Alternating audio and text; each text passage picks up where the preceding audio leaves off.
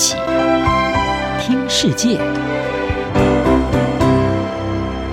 欢迎来到一起听世界，请听一下中央广播电台的国际专题报道。您现在收听的是拜习会促紧张降温，美中关系二零三零年走向何方？美国总统拜登与中国国家主席习近平。二零二二年十一月，在印尼巴厘岛的二十国集团峰会场边，举行自拜登上任以来的首次面对面双边会谈。拜登在会谈中表明，美国将继续与中国进行激烈竞争，但也重申会避免发生冲突，并相信美中之间不会有新冷战。习近平则重申以对话取代对抗，并强调中国从来不寻求改变现有国际秩序，不干涉美国内政。也无意挑战和取代美国。拜习会后，美国派出高阶官员访问中国，进一步为美国国务卿布林肯在二零二三年初访问中国预先铺路。但在美中外交往来越趋频繁的情况下，各界关注两大强权是否因此减缓双边摩擦，进而促进稳定的关系，还是双方将持续竞争对抗，甚至出现更多的危机。二零二二年是习近平进一步巩固权力的一年。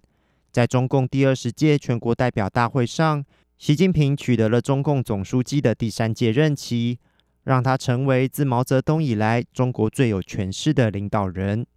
尽管二零二二年是习近平政治丰收的一年，但中国问题专家孔杰荣向《卫报》表示，这带给习近平更多需要担忧的事，而非沾沾自喜。孔杰荣说。他的国家正处于动荡之中，在大众眼里，他已遭遇很大的损伤。在习近平巩固他的绝对权力之际，由于严厉的清零防疫政策，中国经济受到严重的打击，房地产市场面临危机，消费者信心下滑，并出现创纪录的青年失业率。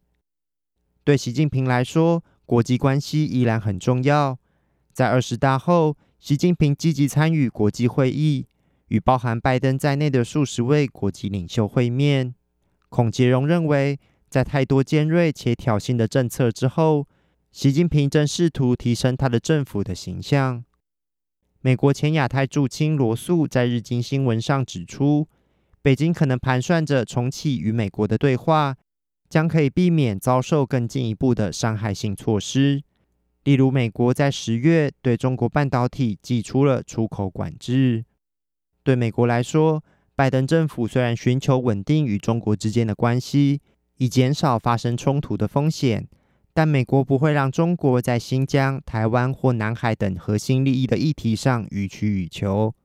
在习近平也表明这些核心利益的议题上不会有任何让步的情况下，美中双方以及中国和西方国家之间的关系改善仍极具挑战性。此外，俄罗斯入侵乌克兰是另一个让中国头痛的问题。习近平与俄罗斯总统普京宣誓双方有无限制的友谊关系，而中国拒绝谴责俄罗斯的入侵，也因此遭受西方国家的指责。尽管国际社会已经对中国的人权议题采取更强硬的立场。但人权观察组织亚洲部副主任王松莲指出，习近平积极与其他国家建立连结，对国际社会将是一个挑战。王松莲说：“我担心，在这些对外接触后，许多政府，例如德国，会软化对中国的态度，再次将人权问题推到次要的位置。”美国国务卿布林肯预计在二零二三年初访中。这将是击败习会之后，观察美中关系未来动态的第一个关键时刻。此外，美国国内政治局势也可能对美中关系带来影响，特别是共和党在二零二二年期中选举后取得众议院主导权，可能会对中国采取更强硬的态度。渴望接任众议院议长的共和党众院领袖麦卡锡，正计划如众议院议长佩洛西一样访问台湾。如果成行，势必将再度激怒北京。此外，美国与台湾将在二零二四年举行总统大选。随着选战在二零二三年逐步加温，中国议题势必会成为各候选人的重要选战主轴。进而影响美中台三方关系接下来的发展。另一方面，中国正继续面临国内动荡。除了二零二二年底的白纸运动引爆人民长期以来对政府的不满，中国日益恶化的经济问题，以及在快速解封后不断扩大的疫情，都是习近平以及他的新领导班子需要处理的首要问题。总部位于北京的策委咨询公司分析指出，二零二三年对中国和习近平来说，疫情与防疫政策接下来的发展，将是政治和经济上最重要的问题，而目前还不清楚它的走向。以上专题由郑景茂编辑播报，谢谢收听。